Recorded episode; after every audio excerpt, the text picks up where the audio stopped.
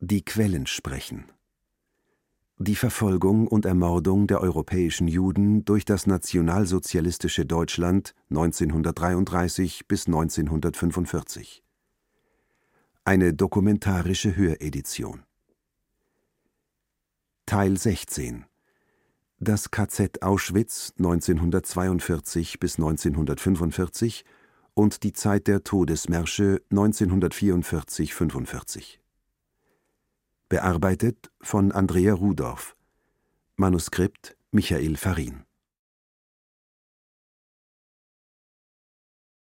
Dokument 16.2 Polish Fortnightly Review Bericht vom 15. November 1941 über das Konzentrationslager Auschwitz. Polnische Bürger werden in Konzentrationslagern in Auschwitz, Oranienburg-Sachsenhausen, Mauthausen, Dachau, Behrensbrücke für Frauen und etlichen kleineren Lagern inhaftiert. Die meisten Häftlinge stammen aus intellektuellen Kreisen. Auch Unabkömmlichkeitsbescheinigungen von Behörden oder anderen öffentlichen Unternehmen bieten nicht den geringsten Schutz vor einer Inhaftierung. Die Gefangenen werden selbst bei unwirtlichster Witterung oft ohne Mantel und Kopfbedeckung weggeschafft.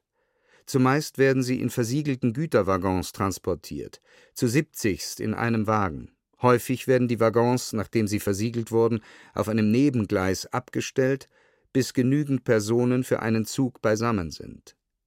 Es wird von Fällen berichtet, in denen die Häftlinge vier oder sogar sechs Tage in versiegelten Waggons auf einem Nebengleis verbracht haben, ohne, selbst bei härtestem Frost, mit Essen, Wasser, warmer Kleidung oder Stroh als Schlafunterlage versorgt worden zu sein. Wenn die Gefangenen mit den Füßen stampften oder sich anderweitig bewegten, um sich aufzuwärmen, schlugen die Wachleute mit ihren Gewehrkolben gegen die Waggons und befahlen ihnen stillzuhalten. Nach ein paar Tagen musste man den Gefangenen nicht mehr befehlen, still zu sein. Das Konzentrationslager Auschwitz, welches das größte in Polen ist, verdient eine genauere Beschreibung. Die Fahrt zum Lager kann je nach Entfernung und Transportbedingungen drei bis fünf Tage dauern. Während der Fahrt werden Brot- und Nudelrationen, die im Winter zu Klumpen gefroren sind, durch die Lüftungsöffnungen in die Waggons gereicht.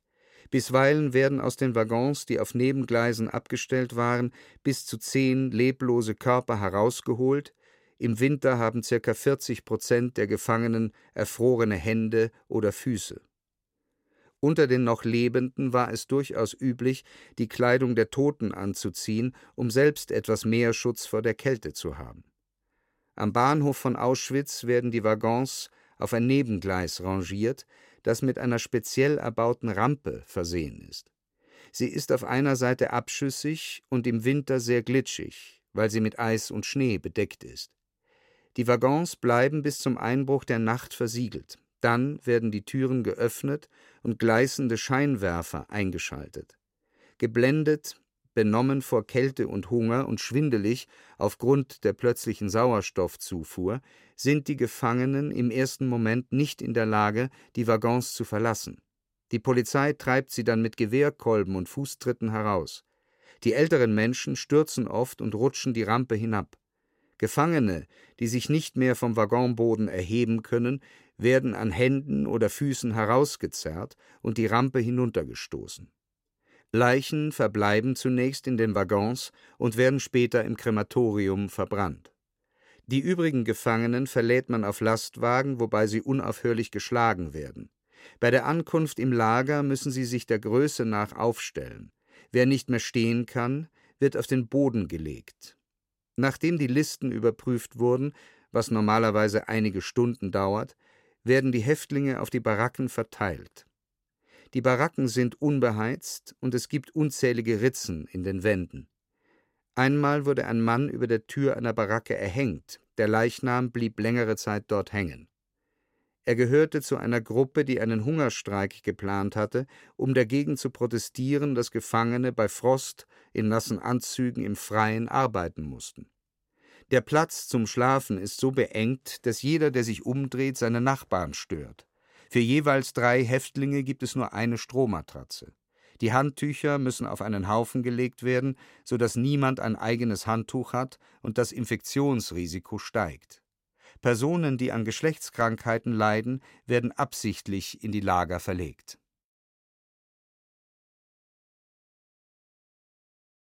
Dokument 16 13 Der Leiter der Zentralbauleitung, Karl Bischoff, weist am 1. Juni 1942 darauf hin, dass die übermäßige Nutzung des Krematoriums Schäden in der Bausubstanz hervorgerufen hat.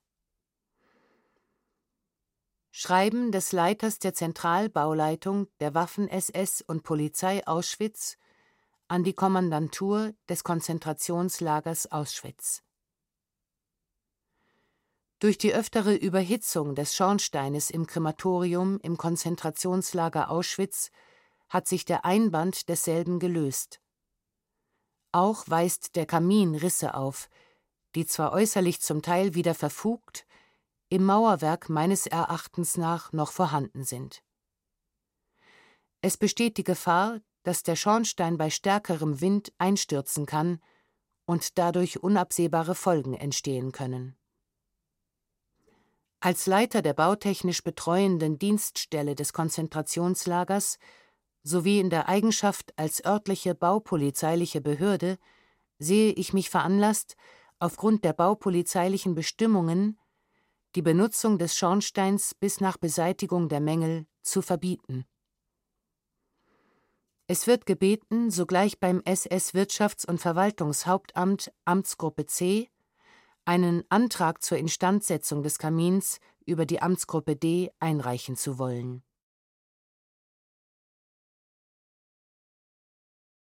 Dokument 16 14 Rudolf Höss beantragt am 9. Juni 1942 die Aufstellung weiterer Baracken zur Unterbringung des geraubten Eigentums der Deportierten. Schreiben des Leiters der Zentralbauleitung der Waffen-SS und Polizei Auschwitz, SS-Hauptsturmführer Karl Bischoff. Betrifft Aufstellung von vier Pferdestallbaracken. Bezug mündlicher Antrag des Lagerkommandanten. Der Lagerkommandant des Konzentrationslagers Auschwitz, SS-Sturmbannführer Höss, hat für die Sonderbehandlung der Juden die Aufstellung von vier Pferdestallbaracken zur Unterbringung der Effekten mündlichen Antrag gestellt. Es wird gebeten, dem Antrag stattzugeben, da die Angelegenheit äußerst vordringlich ist und die Effekten unbedingt unter Dach gebracht werden müssen. Dokument 1615 Himmler genehmigt am 8. Juli 1942 dem Gynäkologen Dr. Karl Klauberg die Verwendung von Menschen und Tieren im Konzentrationslager Auschwitz als Versuchsobjekte. Vermerk Geheime Reichssache Ausfertigung gezeichnet SS-Obersturmbahnführer Brandt Führer Hauptquartier Am 7. Juli 1942 hat eine Besprechung stattgefunden zwischen dem Reichsführer SS, SS-Brigadeführer Professor Dr. Gebhardt, SS-Brigadeführer Glücks und SS-Brigadeführer Professor Klauberg, Königshütte. Inhalt der Besprechung war die Sterilisierung von Jüdinnen. Der Reichsführer SS hat dem SS-Brigadeführer Professor Klauberg zugesagt, dass ihm für seine Versuche an Menschen und an Tieren das Konzentrationslager Auschwitz zur Verfügung steht. Es sollte anhand einiger Grundversuche ein Verfahren gefunden werden, das die Sterilisierung bewirkt, ohne dass die Betroffenen davon etwas merken. Sobald das Ergebnis dieser Versuche vorliegt, wollte der Reichsführer SS noch einmal einen Bericht vorgelegt bekommen, damit dann an die praktische Durchführung zur Sterilisierung der Jüdinnen herangegangen werden kann. Ebenso sollte am besten unter Hinzuziehung von Professor Dr. Hohlfelder der ein Röntgenspezialist in Deutschland ist, geprüft werden, in welcher Weise durch Röntgenbestrahlung bei Männern eine Sterilisierung erreicht werden kann. Der Reichsführer SS hat allen beteiligten Herren gegenüber betont, dass es sich hier um geheimste Dinge handle, die nur intern besprochen werden könnten, wobei jeweils die zu den Versuchen oder Besprechungen hinzugezogenen auf Geheimhaltung verpflichtet werden müssten. Mein Name ist Felix Wohlgelernter. Ich bin 1941 in Polen geboren, habe den Krieg mit viel Glück überlebt, zusammen mit meiner Mutter. Fast meine ganze Familie wurde ermordet. Doc 1619 der 17-jährige Erwin Haber wirft am 4. August 1942 drei mehrsprachige Zettel mit Mitteilungen an seine Familie aus dem Deportationszug nach Auschwitz. Handschriftliche Mitteilungen von Erwin Haber an Kitty Haber und Leontin Schwarz, Brüssel. Lieber Finder, ich bitte Sie, dieses Papier an Madame van der Elst, 81 Rue du Jardinier, Brüssel zu schicken, ohne Briefmarken. Sie werden den Brief dort bezahlen.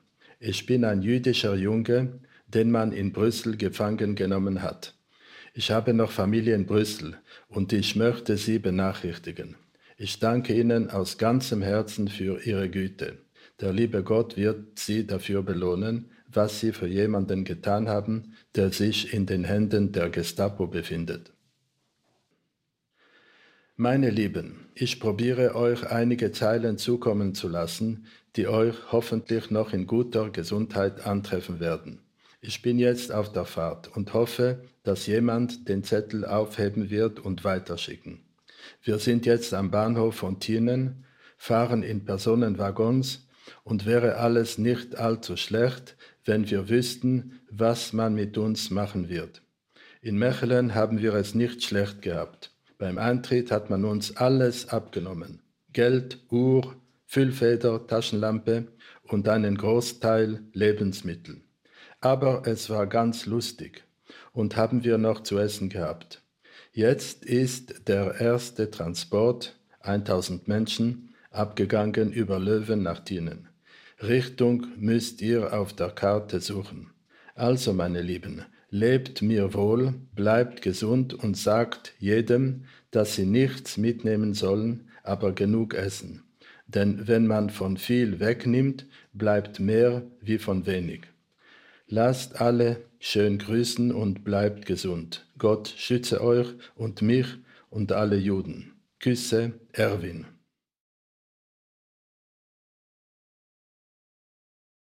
Dokument 16 23 Vertreter der Zentralbauleitung Auschwitz beraten am 19. August 1942 mit Ingenieur Kurt Prüfer über die Erweiterung der Krematorien in Birkenau. Aktenvermerk von SS-Untersturmführer Ertel, SS-Zentralbauleitung, Konzentrationslager Auschwitz.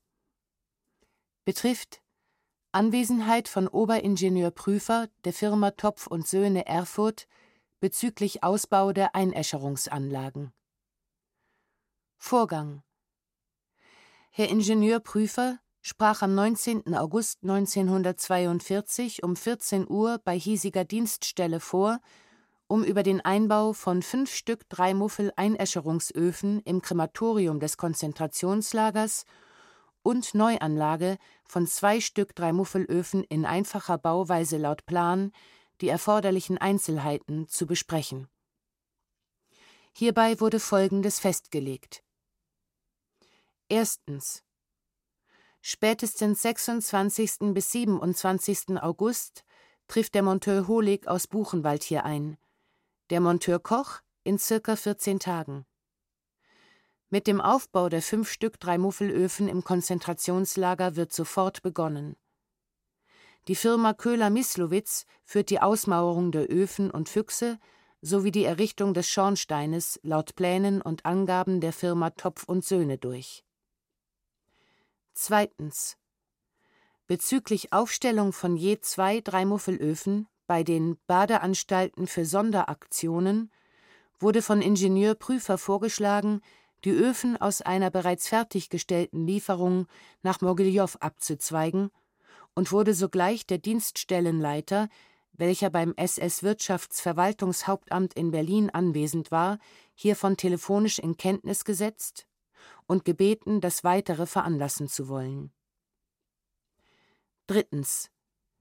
Bezüglich Errichtung eines zweiten Krematoriums mit fünf Dreimuffelöfen sowie B- und Entlüftungsanlagen muss erst das Ergebnis der bereits laufenden Verhandlungen mit dem Reichssicherheitshauptamt bezüglich Zuteilung von Kontingenten abgewartet werden. Dokument 1625 Vera Walder muss im August 1942 in der Schreibstube des Krankenreviers in Birkenau gefälschte Totenscheine für verstorbene Häftlinge ausstellen. Bericht von Vera Walder ohne Datum. Ich bin in einem sogenannten Vernichtungslager in Birkenau. Es ist August 1942. Ich arbeite in der Schreibstube des Reviers der Krankenstation für die Häftlinge. Wir sind 20 Mädchen, alle jüdisch, mit Ausnahme der Vorsteherin der Schreibstube, einer Deutschen namens Frinke, auch sie eine Gefangene, eine Kommunistin. Sie ist eine alte Jungfer, überaus hässlich, mit einer Brille, sie ist gelernte Sekretärin und spricht lediglich Deutsch. Sie ist die Blockälteste im Revier und steht der Revierschreibstube vor. Die ganze Nacht sitze ich an der Schreibmaschine und tippe in rasendem Tempo. Ich beginne meine Schicht um sieben Uhr abends und beende sie mit dem Zählappell am Morgen, das heißt um sechs Uhr. Danach können wir den ganzen Tag schlafen. Auf dem Schreibtisch liegt eine Liste mit der Beschreibung von 34 Krankheiten, die als Todesursache der Opfer genannt werden. Es gibt hier eine Typhusepidemie und das sogenannte Fleckfieber. Täglich sterben in Birkenau zwischen 400 und 500 Frauen. Jede Nacht müssen wir dementsprechend viele Sterbeurkunden ausstellen. Alle Angaben auf den Karteikarten werden im Büro gefälscht. Zuerst vermerken wir den Todeszeitpunkt. Die Opfer haben das Recht, alle zwei Minuten zu versterben. So ist die Vorschrift. Zum Beispiel vom Morgenappell bis zum Abendappell, also zwischen 7 Uhr morgens und 6 Uhr abends oder zwischen 7 Uhr abends und 6 Uhr morgens. Nach dem Abendappell um 7.02 Uhr verstarb der polnisch-jüdische Schutzhäftling sowieso auf akuten Magen-Darm-Katarrh und Herzschwäche. Der nächste verstarb um 7.04 Uhr auf der Lagerstraße, der sogenannten Kasernenstraße und so weiter, auf Myokarditis, auf Pneumonie, auf Lungenentzündung, auf Rippenfellentzündung, akuter Magen-Darm-Katarrh, allgemeine Körperschwäche etc. Es stehen 34 verschiedene Krankheiten zur Auswahl, und die Schreibkräfte dürfen sich für die Opferkartei eine davon aussuchen, um dann die Krankheit genauestens zu beschreiben, die faktisch nichts mit dem Opfer zu tun hat, das immer mit Gas getötet wurde. Diese Dokumente werden dann von einem deutschen Arzt unterschrieben woraufhin Telegramme mit Angaben zum Todeszeitpunkt und zur Todesursache in die ganze Welt verschickt werden.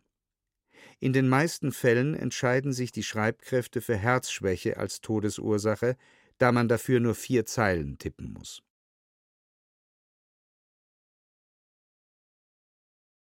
Dokument 1642 Schlomo Dragon wird im Dezember 1942 bei der Ermordung von Häftlingen im Bunker 2 eingesetzt.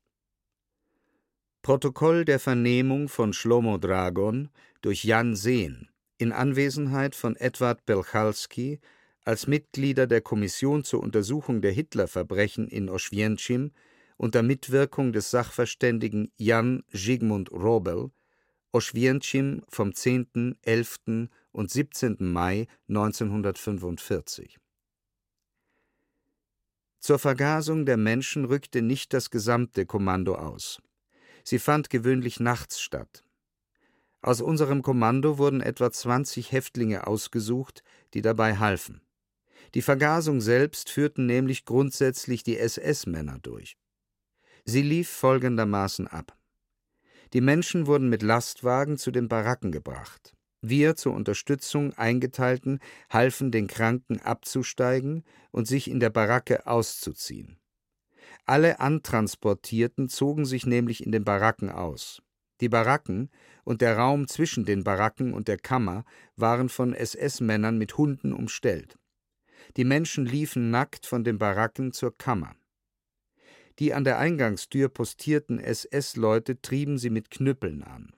Wenn die Kammer voll war, schlossen die SS-Männer die Tür und Mengele wies seinen Adjutanten, Rottenführer Scheinmetz, an, mit der Vergasung zu beginnen. Er drückte sich so aus: Scheinmetz, macht das fertig. Dann holte Scheinmetz aus dem Rotkreuzwagen, der jedem Häftlingstransport folgte, die zur Vergasung vorgesehene Büchse Gas, einen Hammer und ein spezielles Messer, setzte eine Maske auf, öffnete mit Hilfe von Hammer und Messer die Büchse und schüttete den Inhalt durch die Öffnung in die Kammer. Dann verschloss er die Öffnung und brachte Büchse, Hammer, Messer und Maske zum Auto zurück. Unter den Deutschen wurde das Auto Sanka genannt. Ich habe selbst viele Male gehört, wie Mengele den Adjutanten fragte: Ist der Sanka da? Waren diese Tätigkeiten abgeschlossen, fuhren Mengele und sein Adjutant mit dem Sanitätsauto weg und wir wurden in den Block gebracht. Ich weiß nicht, wie es am Anfang war, aber später blieben nach Abschluss einer solchen nächtlichen Vergasungsaktion SS-Posten beim Bunker und insbesondere bei den Baracken. Blieb der Bunker bis zum Morgen unbewacht, kam es nämlich vor, dass die Kisten mit den Goldzähnen, die mit den übrigen Sachen der Vergasten in den Baracken aufbewahrt wurden, gestohlen wurden. Die Leichen der Vergasten lagen bis zum Morgen im Bunker, bis ein Kommando kam und sie verbrannte. Die Verbrennung lief immer so ab, wie ich sie für den ersten Tag meiner Arbeit beim Bunker 2 beschrieben habe.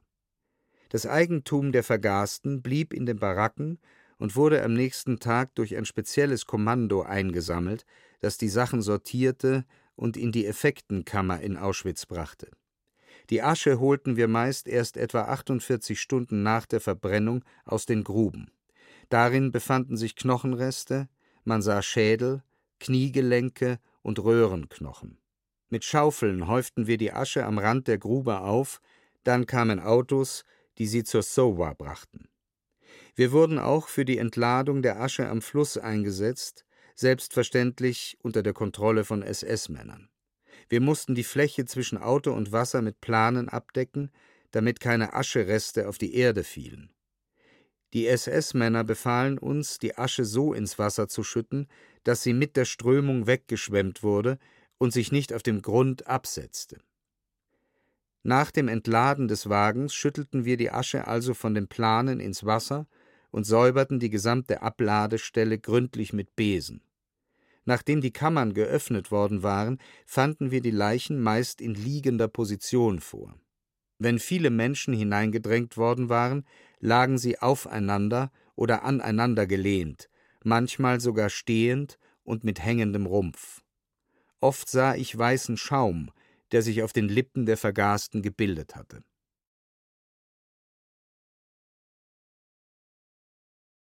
Dokument 16 62 Henrik Tauber ist als Mitglied des Sonderkommandos im März 1943 Zeuge der Inbetriebnahme von Krematorium II.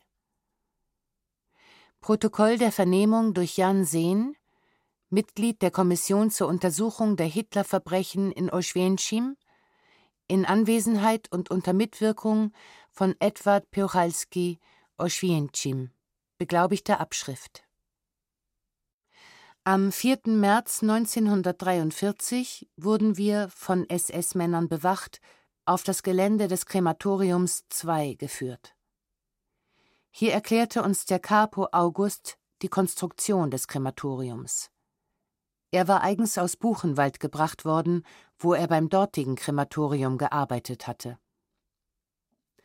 Das Krematorium II besaß einen unterirdischen Entkleidungsraum Auskleideraum und einen Bunker bzw. Vergasungskeller, Leichenkeller. Zwischen beiden Kellern befand sich ein Korridor, der von außen durch eine Treppe erreichbar war, die mit einer Rutsche versehen war. Auf diese Rutsche wurden Leichen geworfen, die aus dem Lager zur Verbrennung ins Krematorium gebracht wurden. Den Korridor erreichte man durch die Tür des Auskleideraums. Von dort gelangte man durch eine weitere Tür in die rechts gelegene Gaskammer. Von der Einfahrt des Krematoriumsgeländes her führte noch eine weitere Treppe zu diesem Korridor. Links von dieser Treppe in der Ecke befand sich ein kleiner Raum für Haare, Brillen und ähnliches, rechts davon ein weiterer Raum, in dem ein Vorrat an Büchsen mit Zyklon aufbewahrt wurde. In der rechten Ecke des Korridors, gegenüber der Tür zum Auskleideraum, befand sich ein Lift, mit dem die Leichen hochgezogen wurden. Vom Hof aus führte eine Treppe in den Auskleideraum, die mit einem Eisengeländer versehen war. Vom Auskleideraum gelangte man durch eine Tür, über der ein Schild mit der mehrsprachigen Aufschrift zum Bade hing, in den Korridor. Ich erinnere mich, dass dort auch das Wort Banya geschrieben stand. Vom Korridor erreichte man durch die rechte Tür den Vergasungsraum. In der Tür befand sich in Kopfhöhe eines durchschnittlich großen Mannes ein rundes, verglastes, kleines Fenster. Auf der Seite zum Vergasungsraum war das Fenster halbkugelförmig vergittert. Das Gitter war angebracht worden, weil die Menschen in der Gaskammer vor ihrem Tod die Fensterscheibe eingeschlagen hatten. Weil auch das Gitter dies nicht verhinderte und sich solche Vorfälle wiederholten, wurde das Fenster später mit Blech oder einem Brett zugenagelt. Erwähnt sei an dieser Stelle, dass die Menschen in der Gaskammer oft auch die elektrischen Leitungen herausrissen und die Lüftungsanlagen beschädigten. Die Tür wurde vom Korridor her mit eisernen Riegeln, die mit speziellen Schrauben festgezogen wurden, versperrt. Am Anfang gab es im Auskleiderraum noch keine Bänke und Haken und in der Gaskammer auch noch keine Duschen. Beides wurde erst im Herbst 1943 zur Tarnung installiert.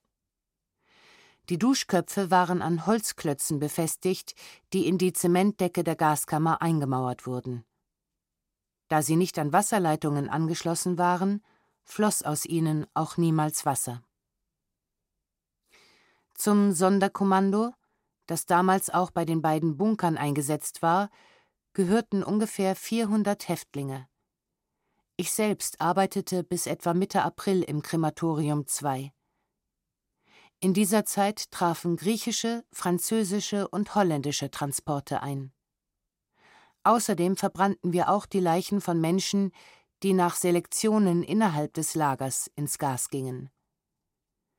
Wir arbeiteten in zwei Schichten, einer Tag- und einer Nachtschicht. Die Zahl der in diesem Zeitraum vergasten und verbrannten Menschen kann ich nicht genau beziffern. Innerhalb von 24 Stunden wurden durchschnittlich ungefähr 2500 Leichen verbrannt. In dieser Zeit hatte ich keine Möglichkeit zu beobachten, wie die Opfer in den Auskleideraum und von dort in die Gaskammer getrieben wurden. Denn immer wenn die Transporte ankamen, wurden wir vom Sonderkommando in den Koksraum eingeschlossen. Zwei blieben jedoch im Verbrennungsraum, um die Generatoren zu bedienen, manchmal auch ich. Durch ein Fenster des Verbrennungsraums konnte ich beobachten, wie das Zyklon in die Gaskammer geschüttet wurde. Hinter jedem Transport fuhr ein Auto mit dem Zeichen des Roten Kreuzes, in dem der Lagerarzt Mengele zusammen mit Rottenführer Scheimetz auf das Gelände des Krematoriums kam. Dem als Rotkreuzauto gekennzeichneten Wagen entnahmen sie die Büchsen mit dem Zyklon und brachten sie in die Nähe der kleinen Schornsteine, die zum Einschütten des Zyklons in die Kammer dienten. Scheimetz öffnete die Schornsteine mit einem speziellen Schlageisen und einem Hammer, schüttete den Büchseninhalt in die Kammer und verschloss die Öffnung mit dem Zementdeckel. Es gab, wie erwähnt, vier solcher Schornsteine. In jeden von ihnen schüttete Scheimetz den Inhalt einer kleineren Büchse. Diese waren mit einem gelben Etikett beklebt. Bevor er die Büchsen öffnete, zog Scheimetz eine Gasmaske über, die er während des gesamten Vorgangs trug. Außer Scheimetz übernahmen diese Tätigkeit auch noch andere, speziell dafür bestimmte SS-Angehörige der Abteilung Gesundheitswesen, an deren Namen ich mich jedoch nicht erinnere. Bei jeder Vergasungsaktion war ein Lagerarzt anwesend. Ich erwähnte Mengele, weil ich ihn während meiner Zeit sehr häufig dort antraf. Außerdem assistierten die Lagerärzte König und Thilo und ein großer, schmaler, junger Mann, an dessen Namen ich mich im Augenblick nicht erinnern kann bei der Vergasung. Er war es, der nach der Selektion alle ins Gas schickte. Ich erinnere mich, dass Mengele sich einmal an Scheimetz wandte und sagte, er sollte den in der Gaskammer befindlichen Opfern schneller zu fressen geben, damit sie nach Kattowitz fahren könnten.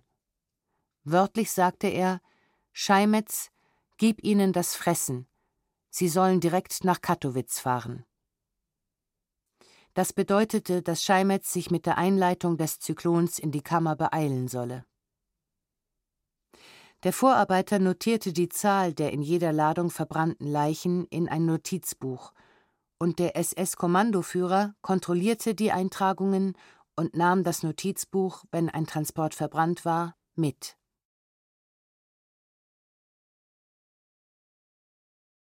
Mein Name ist Paul Erdős. Ich bin in Ungarn, in Budapest, geboren am 6. April 1930 und äh, lebe jetzt in der Schweiz. Diese Kriegszeit habe ich in Ungarn verbracht. Ich war nie in einem Ghetto, weil wir in der Familie in engeren Familie, meine Eltern und meine Schwester beschlossen haben, dass wir versuchen, einzeln durch diese Zeit durchkommen, nicht zusammen, wo wir einander uns nur verraten könnten. Und äh, ich war dann an vielen verschiedenen Orten versteckt und äh, mehr oder weniger durch Glück überlebt.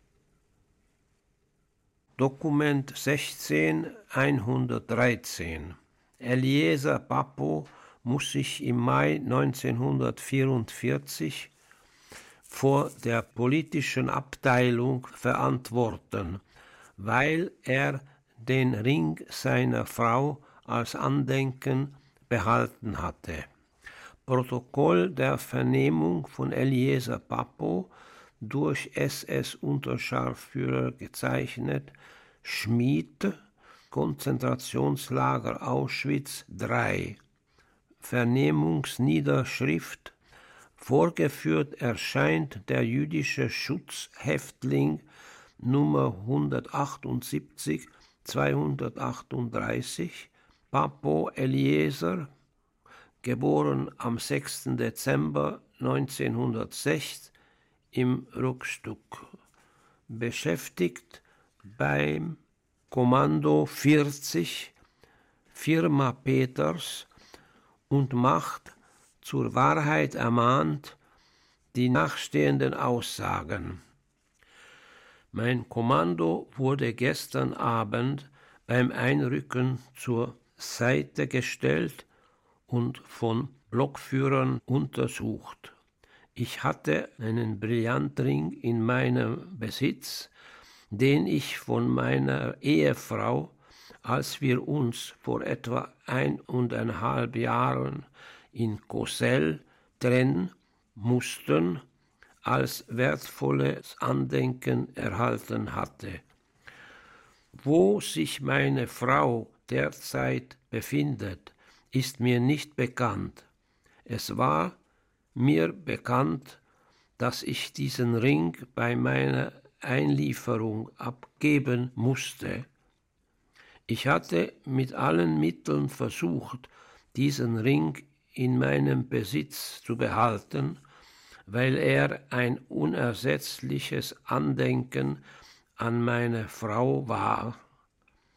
Ich hätte ihn nie im Werkgelände gegen Lebensmittel oder dergleichen veräußert.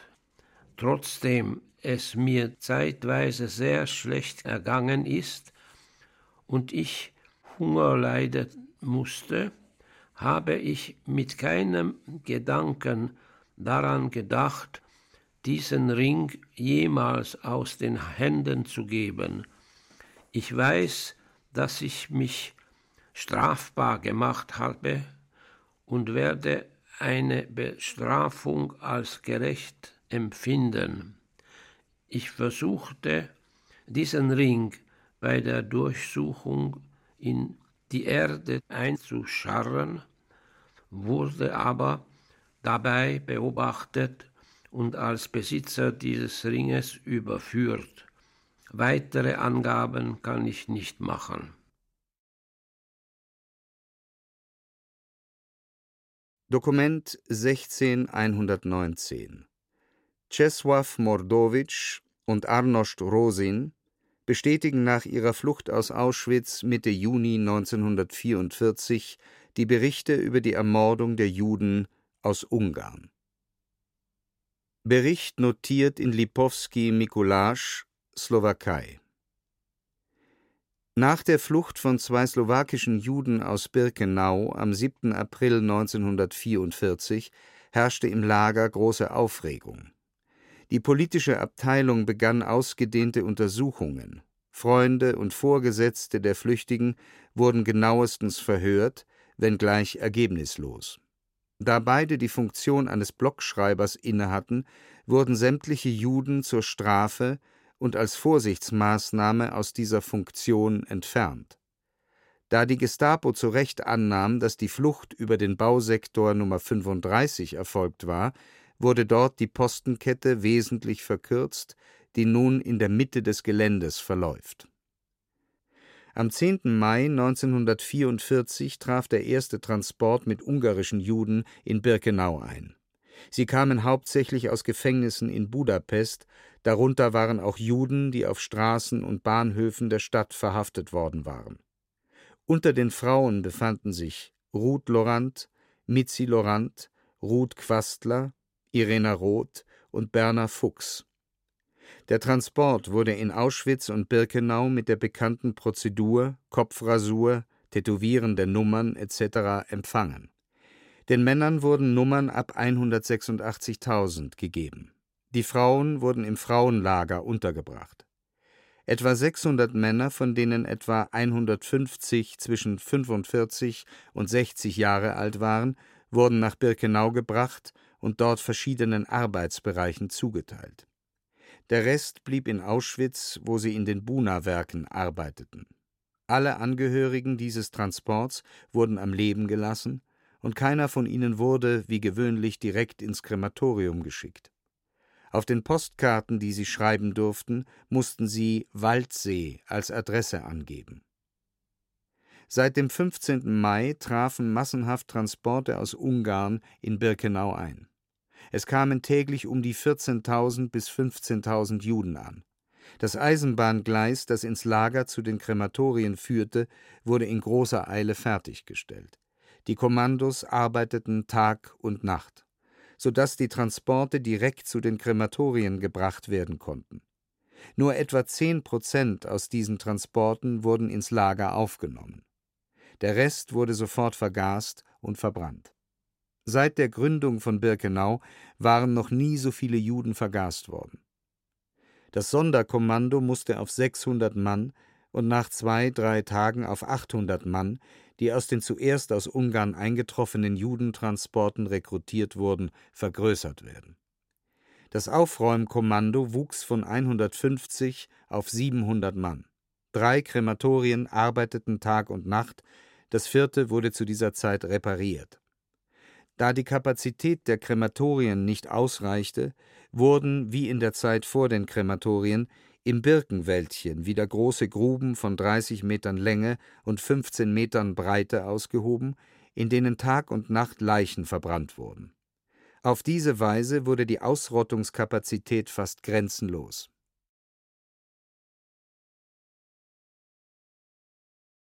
Dokument 16 126 Benjamin Akzin Vertreter des War Refugee Board, betont am 29. Juni 1944, dass es grausam wäre, Auschwitz nicht zu bombardieren. Schreiben an Lawrence S. Lesser, Executive Office of the President, War Refugee Board, Interoffice, Communication. Im Fernschreiben vom 21. Juni aus Bern, das von der Deportation und Vernichtung der ungarischen Juden berichtet, stellt McClellan fest, dass kaum Zweifel darüber besteht, dass viele der ungarischen Juden in die Vernichtungslager von Auschwitz, Oświęcim und Birkenau, Rajsko im westlichen Oberschlesien verbracht worden sind, wo neueren Berichten zufolge seit Frühsommer 1942 mindestens 1.500.000 Juden ermordet worden sind. Es gibt Belege, dass bereits im Januar 1944 Vorbereitungen getroffen wurden, um die ungarischen Juden dort aufzunehmen und umzubringen.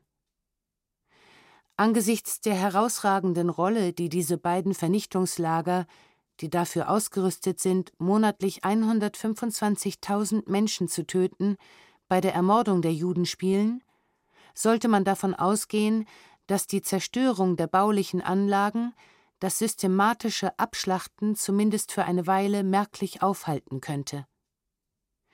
Die Deutschen würden aufgrund ihres planerischen Vorgehens einige Zeit benötigen, um die Einrichtungen neu aufzubauen oder anderswo ähnlich effiziente Verfahren für den Massenmord und die Beseitigung der Leichen zu entwickeln. Die Zerstörung der beiden Vernichtungslager könnte also zumindest eine gewisse Anzahl von Menschenleben retten.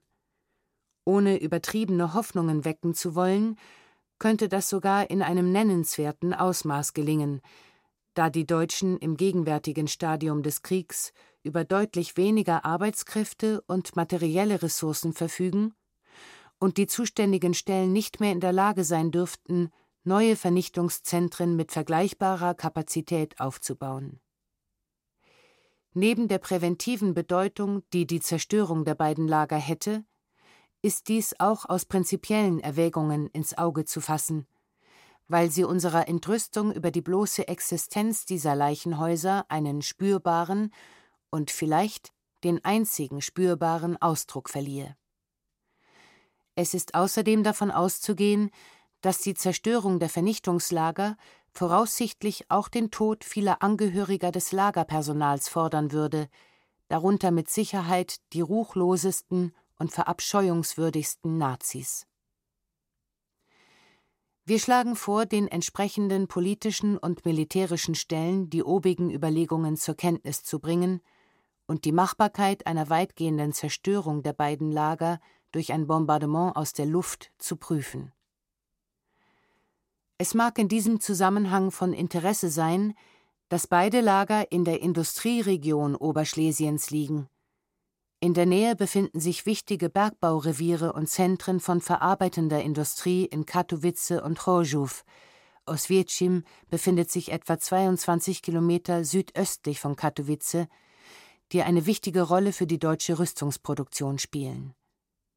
Die Zerstörung der Lager könnte also erfolgen, ohne Luftstreitkräfte aus einer Zone wichtiger militärischer Angriffsziele abzuziehen.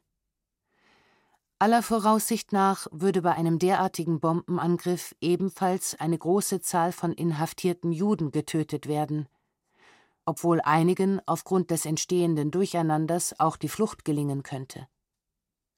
Doch die Juden dort sind ohnehin zum Tode verurteilt.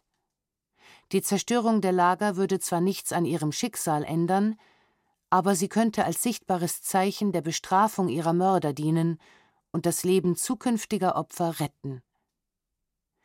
Es ist anzumerken, dass die in Ghettos in der Nähe von Industrie- und Eisenbahneinrichtungen in Ungarn zusammengepferchten Juden, deren Schicksal ebenfalls unausweichlich war, für die Alliierten kein Grund gewesen sind, mit dem Bombardement dieser Anlagen aufzuhören.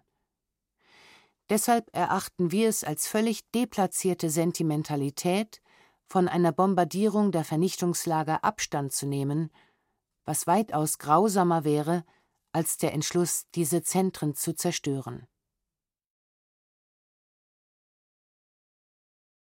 Dokument 16129 Leon Kubowitzki fordert am 1. Juli 1944, Auschwitz nicht aus der Luft zu bombardieren, sondern durch Fallschirmspringer anzugreifen. Schreiben von Leon Kubowitzki, Vorsitzender des Rescue Department des World Jewish Congress, an John Pell, War Refugee Board, Treasury Building, Washington, D.C. Sehr geehrter Herr Pell, Gestatten Sie mir, auf den Vorschlag zurückzukommen, den ich Herrn Lesser im Rahmen unserer Zusammenkunft am 28. Juni unterbreitet habe.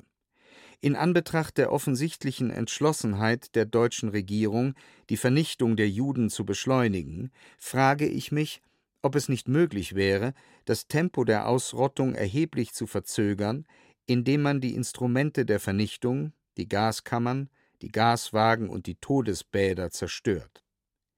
Sie werden sich sicherlich an die Ereignisse im August und Oktober 1943 erinnern, als revoltierende Juden die Anlagen in Treblinka und Sobibor in Brand gesetzt haben. Der Aufstand gipfelte in der Flucht einer größeren Anzahl von Juden aus diesen Lagern. Es gibt drei Regierungen, die ein unmittelbares Interesse daran haben, die Massaker zu beenden. Die sowjetische Regierung, deren gefangen genommene Soldaten nach Auskunft eines Telegramms, das am 22. Juni beim polnischen Informationszentrum einging und von dem eine Kopie beigelegt ist, in den Gaskammern von Oświęcim umgebracht werden.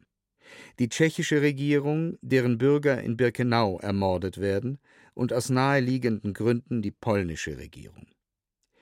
Die Zerstörung der Tötungsanlagen kann nicht durch Bombardierungen aus der Luft erfolgen, weil die in diesen Lagern eingesperrten Juden die ersten Opfer wären und derartige Bombenangriffe den Deutschen zudem einen willkommenen Vorwand liefern würden, zu behaupten, die von ihnen ermordeten Juden seien von den Bomben der Alliierten getötet worden. Ich habe Herrn Lesser vorgeschlagen, sich an die sowjetische Regierung zu wenden und sie aufzufordern, Fallschirmjäger in den Lagern landen zu lassen. Sie müssten dort die Gebäude einnehmen, die Mörderbande ausschalten und die bedauernswerten Häftlinge befreien. Außerdem sollte die polnische Regierung veranlasst werden, dem polnischen Untergrund anzuweisen, entsprechende Lager anzugreifen und die Tötungsmaschinen zu zerstören. Hochachtungsvoll. PS Ich lege einen Bericht mit dem Titel Drei Jahre in der Hölle von Oświęcim bei, der am 16. Juni vom Polish Jewish Observer veröffentlicht wurde.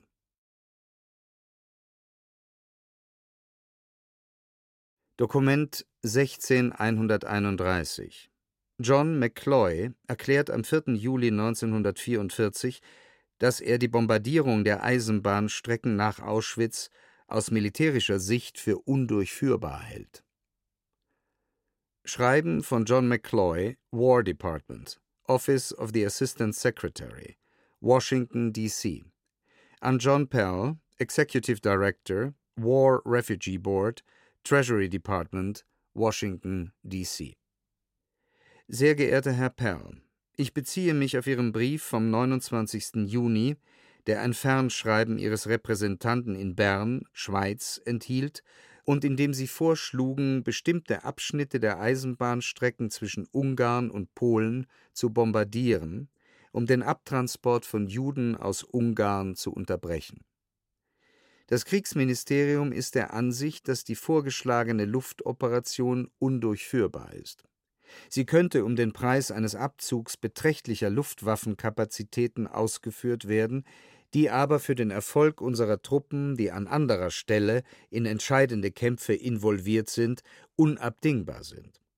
In jedem Fall ist die Wirksamkeit einer solchen Maßnahme derart fragwürdig, dass es nicht zu einer praktischen Umsetzung kommen wird.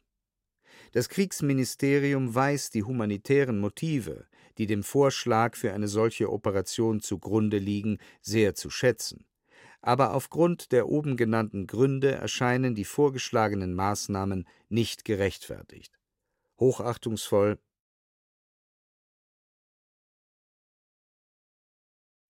Dokument 16 137 Der Lagerwiderstand sendet am 4. September 1944 Bilder aus Birkenau, die eine Leichenverbrennung zeigen. Kassiber von Józef Sirankiewicz und Stanisław Kłaczynski, gezeichnet Stagur, Auschwitz, an Władysław Pitlik, Brzeszcze. Ihr Lieben, dringend, schickt so schnell wie möglich zwei eiserne Filmrollen für einen Fotoapparat 6x9. Es gibt die Möglichkeit, Fotos zu machen. Wir schicken euch ein Bild aus Birkenau von den Vergasungsaktionen. Das Bild zeigt einen der Scheiterhaufen im Freien, auf dem Leichen verbrannt werden, wenn das Krematorium mit dem Verbrennen nicht hinterherkommt. Vor dem Scheiterhaufen liegen Leichen, bereit, um auf den Scheiterhaufen geworfen zu werden. Ein anderes Bild zeigt einen der Plätze im Wäldchen, wo sich die Menschen ausziehen, um angeblich ins Bad geführt zu werden und dann gehen sie ins Gas.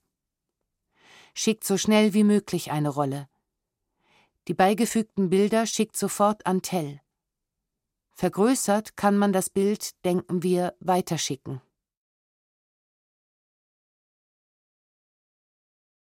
Dokument 16138 Stanisław Kłaczynski und Józef Zirankiewicz berichten am 6. September 1944, die SS-Führung wolle das gesamte Lager liquidieren lassen, um Spuren zu beseitigen.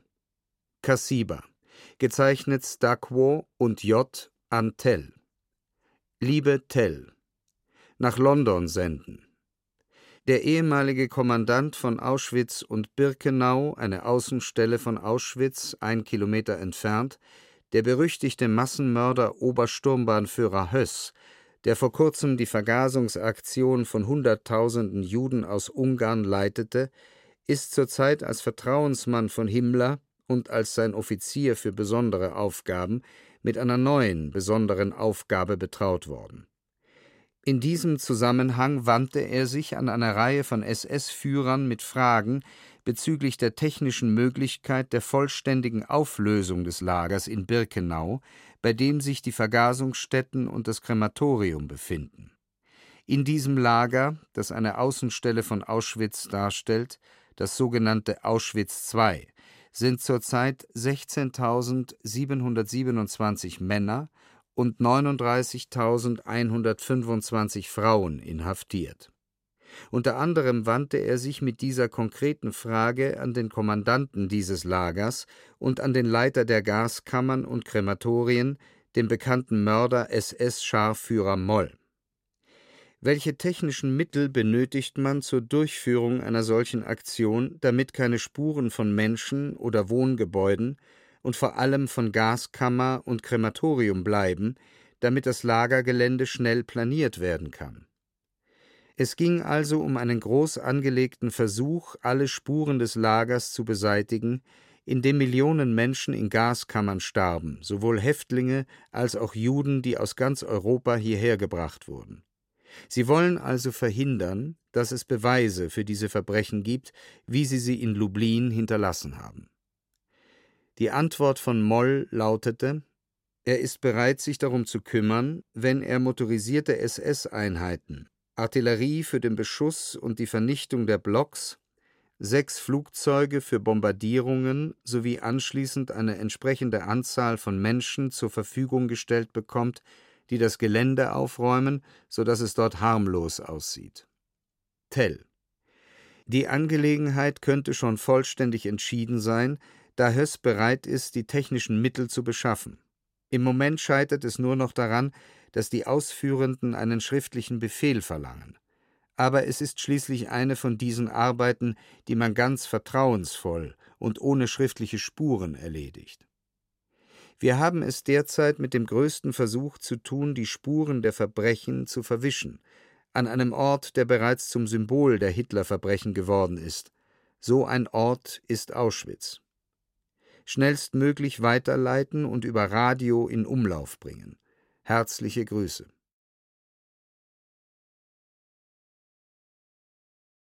Dokument 16 139 Salmen Gradowski fordert die Nachwelt am 6. September 1944 auf, in Birkenau nach vergrabenen Häftlingsberichten zu suchen. Brief von Salmen Gradowski Auschwitz Ich schrieb dies, während ich mich im Sonderkommando befand. Man hatte mich aus dem Lager Kirbaschin bei Grodno hergebracht. Ich möchte diese sowie auch zahlreiche andere Aufzeichnungen der zukünftigen Welt des Friedens als Erinnerung hinterlassen, damit sie erfährt, was hier geschehen ist. Ich habe sie unter Asche vergraben, da ich dies für den sichersten Ort halte.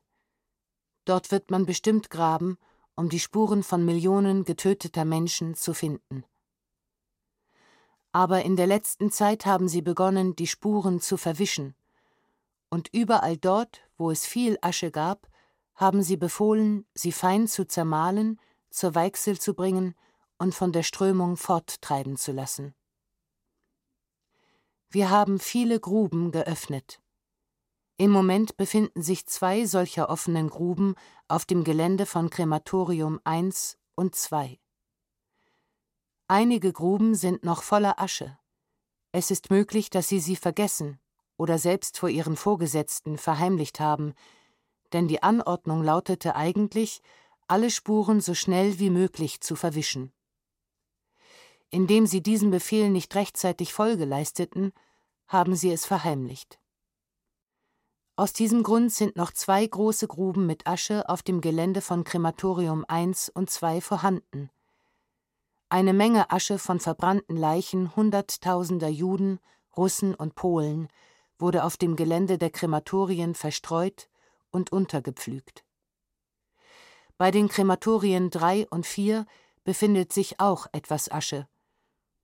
Dort wurde sie gleich zermahlen und zur Weichsel gebracht, denn der gesamte Platz wurde für die Verbrennung genutzt. Das Notizbuch sowie andere Notizen lagen in den Gruben. Sie saugten Blut von nicht immer ganz verbrannten Knochen und Fleisch auf. Man kann diesen Geruch gleich erkennen. Lieber Finder, suche überall, auf jedem Zollbreit Erde.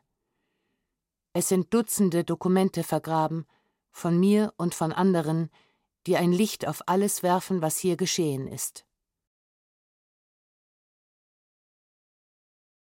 Dokument 16142 Josef Zirankiewicz meldet am 26. September 1944 die beginnende Liquidierung des Lagers und die Ermordung von 200 Mitgliedern des Sonderkommandos Handschriftlicher Kassiber von Józef Zirankiewicz an Tell und Boruta, Krakau. Tell, Boruta, dringend. Die Evakuierung des Lagers. Es wird begonnen, einen Teil der wertvollen Gerätschaften aus den Magazinen und Werken einzupacken. Im Lager bleiben die Häftlinge, die marschfähig sind. Die Kranken will jedoch kein Lager aufnehmen. Infolgedessen wird es keinen speziellen Krankentransport geben. Die leichter Erkrankten mischen sich unter die Gesunden. Für die Schwerkranken ist die Situation gemäß entsprechender wichtiger Informationen im Moment der Evakuierung klar. Es gibt zu diesem Thema eindeutige Ansagen. Die politische Abteilung hat einen großen Teil der Dokumente bis einschließlich 1943 vernichtet. Die Papiere wurden im alten Krematorium verbrannt. Die Säuberungsaktion dauert nach wie vor an. Es gibt Hinweise, dass vorgesehen ist, die Häftlinge, die in den verschiedenen Schreibstuben arbeiten und unmittelbare Zeugen der Vergangenheit sind, in Form eines Transports zu liquidieren. Der Plan, über den wir geschrieben haben, die Massenliquidierung, wird weiter besprochen und vorbereitet. Bei der großen Postenkette graben sie alle zehn Meter Bunker als Nester für schwere Maschinengewehre. Die Situation entwickelt sich so, wie wir es vorausgesehen haben. Die letzte Phase kann kürzer oder länger dauern, abhängig von der Situation an der Front. Aus den letzten Schritten geht auf jeden Fall hervor, dass sie mit einem Durchbruch der jetzt noch mehr oder weniger stabilen Front rechnen. Auf außergewöhnliche Weise fand die Vergasung von 200 Juden statt, die zum sogenannten Sonderkommando gehörten. Sie bildeten eine Spezialtruppe, die in Birkenau zum Zuschütten und Einebnen von Löchern eingesetzt war, in denen man Leichen verbrannt hat, wenn das Krematorium überlastet war. Als sie mit ihrer Arbeit fertig waren, wurden sie nicht zurück zu ihrem Kommando gebracht, sondern nach Auschwitz I. Hier hat man sie mit einem Riesenspektakel als Zugänge registriert. Abends brachte man sie ins Bad, in der sogenannten Entwesungskammer, wo bisher nicht vergast wurde, und hat sie dort vergast. Charakteristisch ist hierbei die Erklärung der Lagerbehörden von Auschwitz I gegenüber dem Leiter dieser Aktion Moll, dass diese 200 in Auschwitz I nur Gäste waren und dass ihr Abgang aus Birkenau gemeldet werden muss. Derzeit vergast man in Birkenau 2500 Juden, darunter 80 Prozent Kinder im Alter von 13 bis 16 Jahren, die aus dem Ghetto Litzmannstadt gebracht wurden.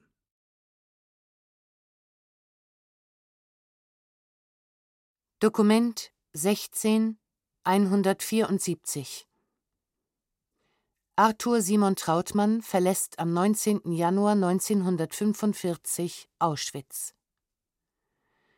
Bericht von Arthur Simon Trautmann, Karlsruhe, vom Sommer 1945. Die Abtransporte begannen. Wohin, wusste niemand. Täglich wurden bis zu 10.000 Menschen evakuiert. Der Marsch ging nun unter Begleitung der Auschwitzer SS-Wachposten die Nacht durch, bei grimmiger Kälte und eisigem Schneesturm über die waldreichen Beskiden. Und schon hatte der Kampf ums Leben wieder von neuem begonnen. Viele meiner Bekannten, die nicht mitkamen und sich aus Müdigkeit niedersetzten, wurden ohne weiteres von einem SS-Scharführer, der eine MP umgehängt trug, niedergeschossen. Alle zehn Minuten hörte man in der dunklen Nacht und im grausigen Wald einen Schuss fallen. Drei Tage und drei Nächte sind wir mit ganz kurzer Unterbrechung durchmarschiert. Auf einer Höhe bei Pless in Oberschlesien wurde in der Sonne gerastet. Der mitgenommene Marschproviant war eingefroren. Das Brot konnte man kaum essen. Trotzdem hatte ich nicht das geringste, wie viele es unterwegs schon taten, weil ihnen die Last zu schwer wurde, weggeworfen. Da lagen Brote, Decken, Rucksäcke und so weiter auf dem ganzen Weg zerstreut am Boden. Der Marsch ging nach vierstündiger Ruhepause abends um sieben Uhr in die Nacht hinein weiter.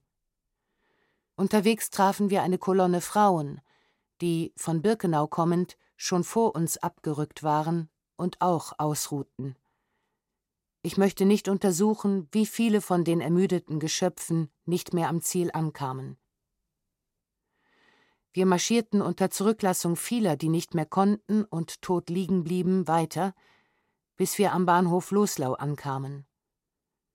Meinen Kollegen von der DAW Deutsche Aufrüstungswerke Halle, der auch nicht mehr gehen konnte, ein 28-jähriger Bursche aus Paris, führte ich am Arm. Bis nach Loslau konnte ich ihn retten. Beim Einsteigen in die bereitgestellten offenen Wagen habe ich ihn verloren und nicht wiedergesehen. Der Bahnhof wurde umstellt. Ausrücken konnte keiner. Abends ging der Zug in Richtung Breslau ab. Zu essen gab es nichts. Wer noch Brot hatte, musste dieses mit dem Löffel essen, weil es nur als Krümel genossen werden konnte, so durchgefroren war es. In dem mir von Auschwitz her bekannten Lager Groß Rosen, unweit Breslau, wurde Halt gemacht. Hier war das sogenannte Ausweichlager für die östlich gelegenen und nach und nach geräumten KZs. Dokument 16173 Paul Heller beschreibt am 19. Januar 1945, wie Häftlinge während des Fußmarschs vom Außenlager Neudax wahnsinnig werden. Tagebuch Abschrift Die meisten gehen wie in Trance, einer unbekannten, zwingenden, hypnotisierenden Macht gehorchend. Fast alle quält ein unerträglicher Durst, der Durst der Erschöpfung. Wir schlucken Schnee. Ich nehme meine letzte geistige Kraft zusammen, um an mir selbst die Symptome der Erschöpfung zu erkennen. Der Kopf schmerzt, es scheint, als hätten die durcheinander wirbelnden Gedanken, in die man keine Ordnung mehr bringen kann, die Form von spitzen Nadeln angenommen. Sie martern. Alle Assoziationen sind zerfallen. Vergangenheit, Gegenwart, Zukunft, ein wildes Chaos. Albträume in wachem Zustand. Wie ein Süchtiger durchschaut man plötzlich die auftretende Fehlerhaftigkeit einer seelischen und geistigen Konstruktion. Die Bestandteile fallen auseinander, man erkennt die Fehler und kann sich ihnen nicht entziehen. Sie wehren sich mit all den Nadelstichen gegen eine Korrektur. Man kann nicht anders, man muss sich ihnen hingeben, obwohl man immer noch weiß, du musst noch alle Kräfte zusammennehmen, um durchzukommen. Du bist noch nicht vollends verrückt, denn in einem Gehirnteil hat das Bewusstsein deinen Namen, die Orientierung über Zeit und Ort und dein Schicksal eingegraben. Irgendwo ertönt in dir die ermahnende Stimme, raffe dich auf, halte dich zusammen, du musst, du musst durchhalten denn neben dir droht das Gewehr des SS-Postens. Es wird Tag und wir marschieren weiter, ohne Aufenthalt. Am späten Vormittag bin ich so weit, dass ich von Kameraden auf einen Wagen geladen werden muss. Ich kann nicht mehr. Ich habe das Gefühl, ich hätte hohes Fieber. Ich rede unsinniges Zeug, ich weiß es, aber als ob es eine automatische Hirnpurgation gäbe, ich muss, ich muss es sagen, im vollen Bewusstsein des Unsinns. Wie ein halb Betrunkener erzähle ich, dass wir nun wieder zu Hause im Krankenbau sind, ich mich auf mein Bett freue. Ich betrachte die Straßen von Preiskretscham, wo wir nun angekommen sind, als ob es die Dorfstraße von Jaworschno wäre. Ich suche das Lager, ich suche die Kirche. Ich weiß, dass meine Orientierung falsch ist, dass das ja nicht sein kann, aber ich kann mein Gehirn nicht bändigen, das ungehindert und ungestört mit all den Phantasien und Illusionen spielen will.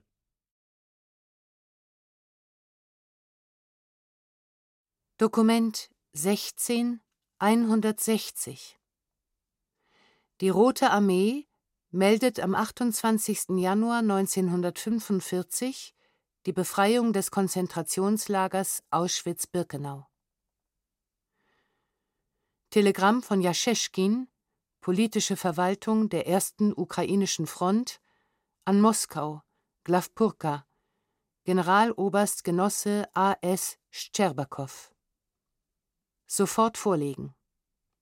Dossier Am 27. Januar befreiten die Fronttruppen Auschwitz und Birkenau, die von den Deutschen in riesige Konzentrationslager für Russen, Ukrainer, Polen, Ungarn, Tschechen, Jugoslawen, Franzosen und Angehörige anderer Nationen verwandelt worden waren. Verwaltung und Lagerwache waren bereits nach Deutschland geflohen. Im Lager befanden sich noch an die 10.000 Häftlinge. Über die Hälfte von ihnen wurde nach Krakau in ein Filtrationslager des NKVD, Volkskommissariat für Inneres, gebracht. Die Russen und Ukrainer werden in Sammelumsiedlungslager der Armee überstellt. Nach Angaben eines Bewohners von Laskazek, Jan-Josef Balus und anderer Personen wurde das Lager im Frühjahr 1940 von den Deutschen errichtet. Sie ließen Baracken und fünf Spezialöfen zur Verbrennung von Leichen und geschwächten Häftlingen errichten. In der Mitte des Lagers befanden sich Galgen, an denen täglich Häftlinge erhängt wurden. Das Lager war mittels mehrerer Reihen stromführenden Stacheldrahts gesichert und wurde zusätzlich noch schwer von SS-Einheiten bewacht. Im Juli 1940 erreichte der erste Häftlingstransport mit 5000 bis 6000 Polen aus Warschau das Lager.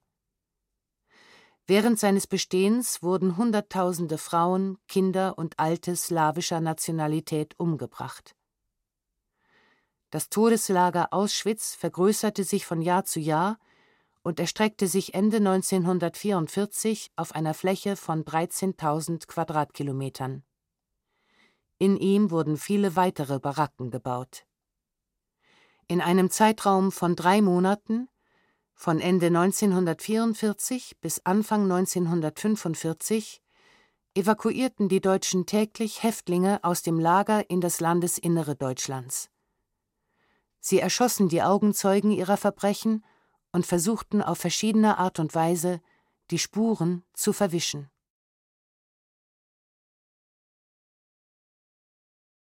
Dokument 16229 Die Häftlingsärztin Chaya Trotzki betreut während des Räumungstransports aus dem Lager Helmstedt-Behendorf vom 10. April 1945 an kranke Häftlinge.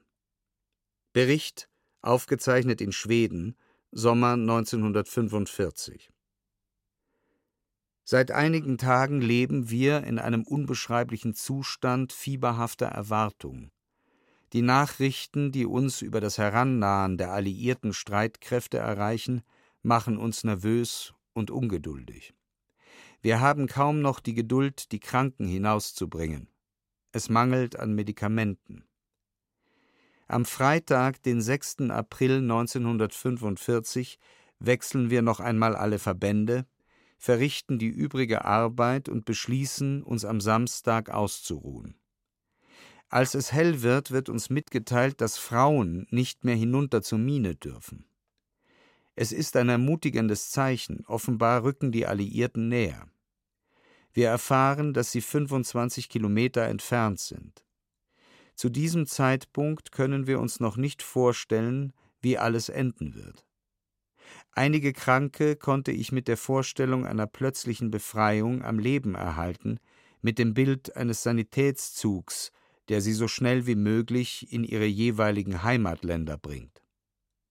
Uns wird eine weitere Ärztin an die Seite gestellt, wir haben sehr viel zu tun.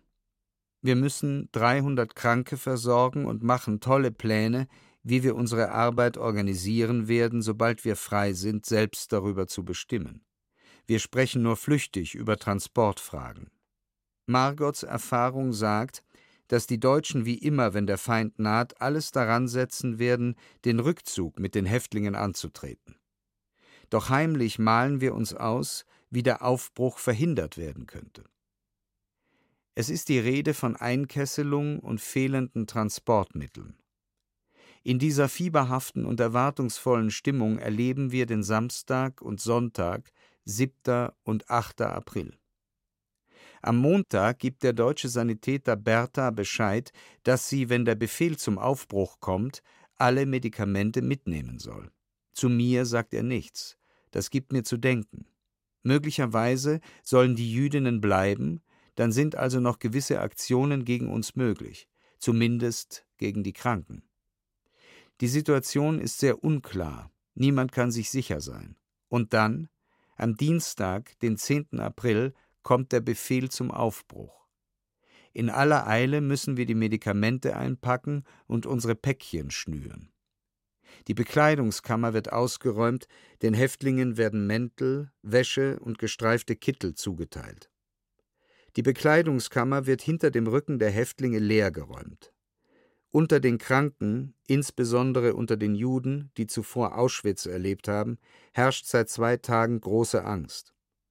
Wir können uns nicht vorstellen, dass sie mit den übrigen evakuiert werden, und alles, was noch irgendwie laufen kann, will das Revier verlassen. Wer eine Mutter, eine Schwester oder Freundin hat, will hinaus, um mit ihr zusammen zu sein. Ich weiß selbst nicht, wozu ich raten soll. Ich erkläre die Situation, wie sie ist, und überlasse den Kranken die Entscheidung. Von den 300 sind noch 150 übrig. Die Schwerkranken unter den Juden bleiben, die Arierinnen sind ruhiger, sie haben nicht solche Vernichtungsängste wie die Juden. Später werden wir feststellen, dass es ein schwerer Fehler war, das Revier zu verlassen. Ein Fehler, der viele vermeidbare Todesopfer gefordert hat. Doch in dem unvorstellbaren Durcheinander des überstürzten Aufbruchs, den ich den Deutschen niemals zugetraut hätte, wollten alle als gesund gelten. Für die Kranken sind vier Waggons vorgesehen. Selma und Margot werden für den Waggon mit den Schwerkranken eingeteilt und empfinden das als große Strafe. Sie beneiden mich darum, dass ich bei den leichter zu versorgenden Kranken bleibe. So beginnt unser Geistertransport, unser Todestransport. Wir fahren zwölf Tage, um unser Ziel Hamburg zu erreichen. Und unser Konvoi, der 3000 Frauen zählt, wird auf vier verschiedene Lager in der Nähe von Hamburg aufgeteilt. Es ist beinahe unmöglich, den Transport selbst zu beschreiben. Es gibt keine Begriffe in unserem Wortschatz, um die Gräuel, diese Bestialität, diesen kollektiven Wahn zu schildern. Zu 120, 130 in einem Waggon zusammengepfercht, werden die Schwächsten angegriffen, vor allem unsere Jüdinnen. Die zweite Nacht des Transports ist überschattet vom Tod von fünf Jüdinnen in einem Waggon, in dem mehrheitlich Deutsche sind. Sie sind an Verletzungen aufgrund von Schlägen gestorben. Die Bilanz dieses Transports beläuft sich auf insgesamt 570 Tote, Männer und Frauen, die große Mehrheit Juden. Stundenlang verbleiben die Toten in den Waggons und die Kranken liegen auf ihnen. Der Anblick dieses Horrors macht mich völlig wütend. Ich kann kaum sprechen, kämpfe ständig mit den Tränen. Ohne Unterlass werde ich zu den Waggons gerufen, in denen die Frauen sterben wie Fliegen, vor Durst, vor Erschöpfung. Es sind 120 bis 150 Frauen pro Waggon zusammengepfercht. Es ist heiß. Wir bekommen kaum Luft. Nur eine schmale Tür steht offen. Ich beschwere mich bei unserem Transportleiter. Vielleicht ist es möglich, die Fenster zu öffnen, für etwas frische Luft zu sorgen. Ich bekomme die zynische Antwort Was, Sie werden sterben? Dann haben wir weniger zu transportieren. So viel zu der Verbesserung, die ich erwirkt habe. Und die Frauen sterben erschöpft vor Durst und Hunger. Unser Leidensweg dauert weiter an. Wir halten in einem Wald in der Nähe von Ludwigslust. Es wird gesagt, dass wir weder vor noch zurück könnten, wir seien eingekreist. Wir hören das Kanonenfeuer. Wir schätzen, dass die Alliierten noch 20 Kilometer von uns entfernt sind. Manche sagen sogar, es seien nur zwölf Kilometer. Neben uns liegt ein Lager, in dem sich 10.000 Männer befinden, die aus verschiedenen Lagern in ganz Deutschland evakuiert worden sind und den gleichen Leidensweg hinter sich haben wie wir, bis sie hierher gelangten. Die 2000 Männer, die mit auf unserem Transport waren, werden ebenfalls in diesem Lager untergebracht. Das Schicksal von uns 3000 Frauen bleibt ungewiss. Es ist vage die Rede davon, dass wir trotz allem nach Hamburg nach Neuengamme weiterfahren. Der Lärm um uns herum stimmt uns skeptisch, wir glauben nicht mehr an die Möglichkeit eines Rückzugs. Wir warten drei Tage lang ohne Verpflegung. Es werden nur die Toten abtransportiert. Und dann geht die Fahrt doch weiter. Schon auf der Fahrt nach Hamburg wird als Ziel Dänemark erwähnt. Am 21. April kommen wir schließlich in Hamburg an, wo der Kommandant von Neuengamme eintrifft. Als erstes fährt die Gruppe der holländischen Jüdinnen, die Philipps-Gruppe, ab, die in ein Lager nicht weit von Hamburg nach Eidelstedt kommen. Eine Nacht lang steht unser Zug noch am Hamburger Bahnhof, bevor er am 22. April früh morgens aufgeteilt wird und in drei verschiedene Lager in der Umgebung von Hamburg weiterfährt. Wir, eine Gruppe von 900 Frauen, kommen nach Ochsenzoll in der Nähe von Langenhorn. Wir brechen wieder auf. Es ist vage vom Roten Kreuz die Rede, an das wir überstellt werden sollen. Nichts ist sicher. Wir gehen zu Fuß bis zum Hamburger Bahnhof, der zwei bis drei Kilometer vom Lager entfernt liegt. Als wir ankommen, erwartet uns ein ganzer Konvoi von Waggons. Nach Nationalität getrennt werden wir zu jeweils 55 Personen auf die Waggons verteilt, die mit Stroh ausgelegt sind und von jeweils zwei deutschen Posten begleitet werden, die aber nicht der SS, sondern der Polizei angehören. Von den Posten erfahren wir die großartige Neuigkeit, dass wir nach Dänemark fahren, und sich das Rote Kreuz unser annehmen wird. Noch am selben Abend erhalten wir eine ordentliche Ration Brot und Margarine. Und auf geht's, auf geht's nach Dänemark. Wir fahren den ganzen 1. Mai. Während der Fahrt sehen wir die deutsche Armee tatsächlich auf der Flucht, Zivilisten, die sich in Sicherheit bringen. Im Lauf unserer Reise erfahren wir, dass die Engländer und Amerikaner schnell vorankommen, dass Hamburg, das wir hinter uns gelassen haben, kapituliert hat, Berlin besetzt ist und Hitler und Mussolini tot sind. Am Abend des 2. Mai erreichen wir die dänische Grenze. Wir erfahren, dass wir in Padborg übernachten und am nächsten Tag nach Schweden weiterfahren, in die Freiheit. Diese Nachricht löst herzzerreißende Freudenszenen aus. Viele wissen, dass sie alles verloren haben, ihre Eltern, ihre Kinder, dass sie weder Familie noch Heimat haben. Doch das Leben ist stärker. Es erobert sich sein Recht. Freude herrscht vor allem unter den jungen Leuten, die sich trotz allem unbesorgt zeigen. Es wird viel gesungen und gelacht, doch meine eigene Freude vermischt sich mit viel Traurigkeit. In unserem Lager in Behendorf sind 150 Juden eingetroffen, Ungarn und Polen, die meisten aus Łódź. Von ihnen erfuhr ich, dass sie in einer Autofabrik gearbeitet hatten. Nach sieben Monaten waren 650 Männer tot und die 150, die bei uns ankamen, waren nur noch Haut und Knochen. Ja, so waren diese Transporte. Vernichtungstransporte. Nichts von dem, was ich in Erfahrung brachte, konnte meine Befürchtungen, meine Ängste lindern. Eben deshalb war meine Freude eher mäßig und von viel Kummer durchsetzt, trotz dieser großartigen Sache, die wir seit so langen Monaten erwartet hatten. Die Freiheit.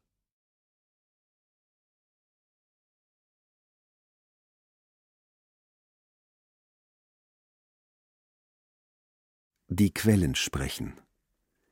Die Verfolgung und Ermordung der europäischen Juden durch das nationalsozialistische Deutschland 1933 bis 1945. Eine dokumentarische Höredition. Teil 16 Das KZ Auschwitz 1942 bis 1945 und die Zeit der Todesmärsche 1944-45 Bearbeitet von Andrea Rudorf. Manuskript Michael Farin. Mit Wiebke Puls, Michael Rotschopf und den Zeitzeugen Paul Erdösch und Felix Wohlgelernter. Ton und Technik Susanne Herzig. Assistenz Stefanie Ramp, Pauline Seiberlich. Regie Ulrich Lampen.